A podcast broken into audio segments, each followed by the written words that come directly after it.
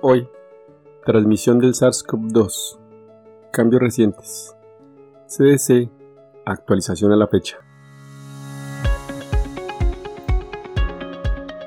Este es un podcast en el que desde el ojo de la ciencia aprenderemos del coronavirus y de la enfermedad COVID-19.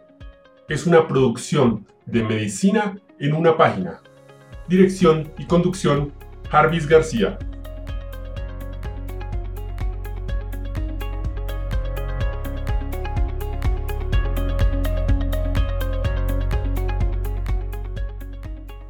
Este informe científico se ha actualizado el 7 de mayo del 2021 para reportar los conocimientos actuales sobre la transmisión del SARS-CoV-2 y se ha reformateado para que sea más conciso. Aunque la forma en que entendemos que ocurre la transmisión ha cambiado, las formas de prevenir la infección con este virus no lo ha hecho. Todas las medidas de prevención que recomiendan los Centros para el Control y Prevención de Enfermedades, CDC, siguen siendo efectivas para estas formas de transmisión. Ahora revisaremos las 5 recomendaciones que nos hacen. Primera, el SARS-CoV-2 se transmite por exposición a fluidos respiratorios infecciosos.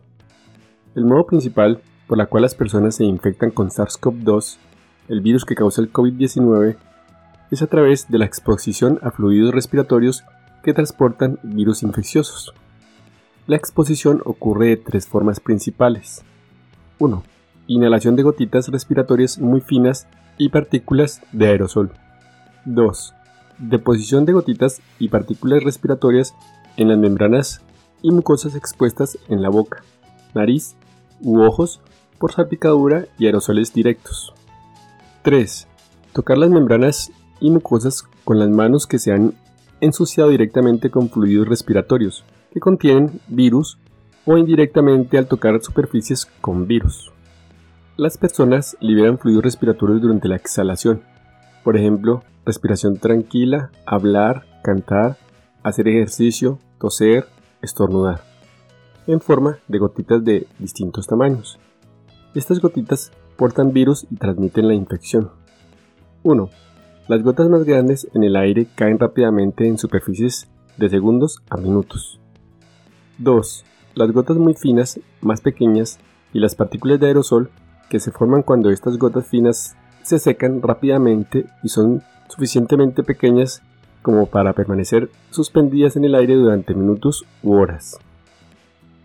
Segunda, las exposiciones infecciosas a los fluidos respiratorios que transportan el SARS-CoV-2 ocurren de tres formas principales, no mutuamente excluyentes.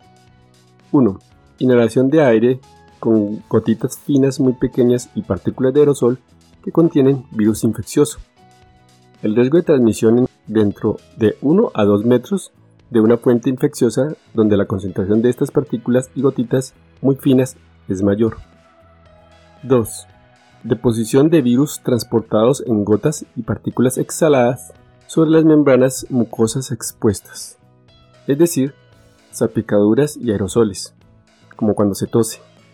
Asimismo, el riesgo de transmisión es mayor cerca de una fuente infecciosa, donde la concentración de estas gotas y partículas exhaladas es mayor.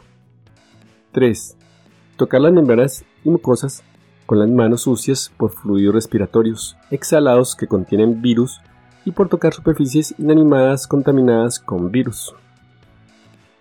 Tercera, el riesgo de infección SARS-CoV-2 varía según la cantidad de virus a la que está expuesta una persona.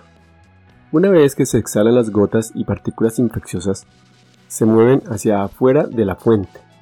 El riesgo de infección disminuye al aumentar la distancia desde la fuente y al aumentar el tiempo después de la exhalación. Dos procesos principales determinan la cantidad de virus a la que una persona está expuesta en el aire o al tocar una superficie contaminada por virus.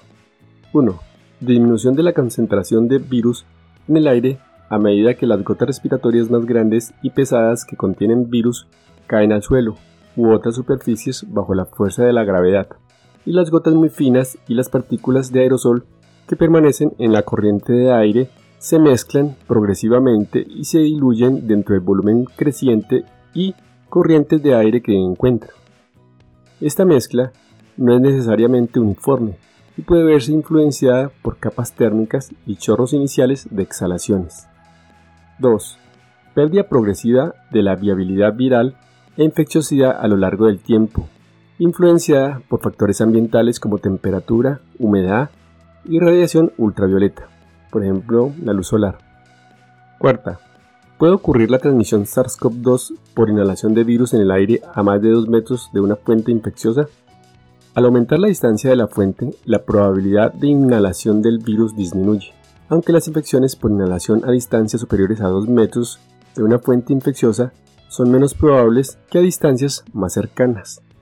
El fenómeno se ha documentado repetidamente bajo ciertas circunstancias prevenibles.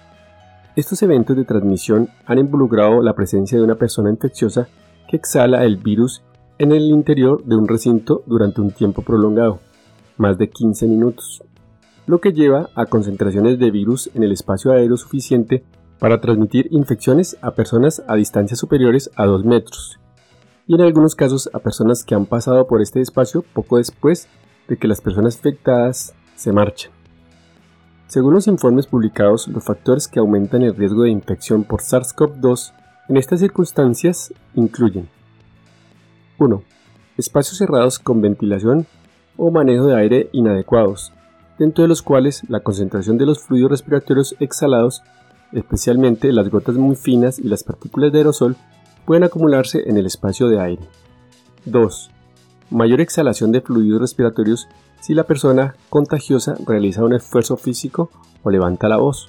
Por ejemplo, hace ejercicio, grita o canta. 3. Exposición prolongada a estas condiciones, generalmente más de 15 minutos. Quinta. Prevención de la transmisión del COVID-19. No se ha establecido la dosis infecciosa SARS-CoV-2 necesaria para transmitir la infección.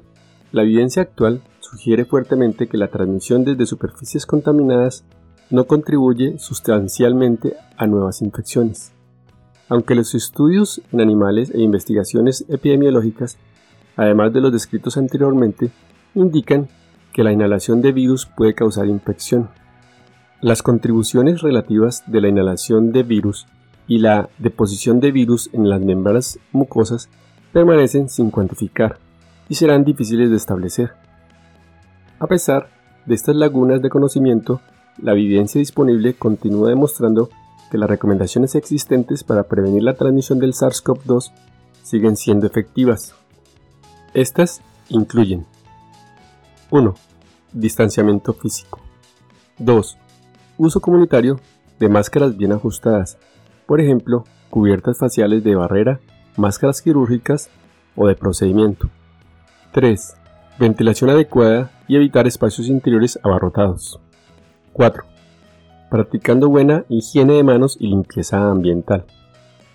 Estos métodos reducirán la transmisión tanto por la inhalación de virus como por depósito de virus en las membranas mucosas expuestas y a través de las manos y superficies sucias por fluidos respiratorios exhalados que contienen virus o por tocar superficies inanimadas contaminadas con virus. Y hasta aquí el episodio de hoy.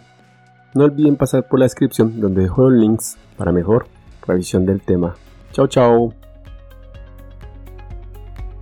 Recuerden, pensando en el coronavirus, al enemigo es mejor conocerlo para acabar, acabar, acabar, acabar.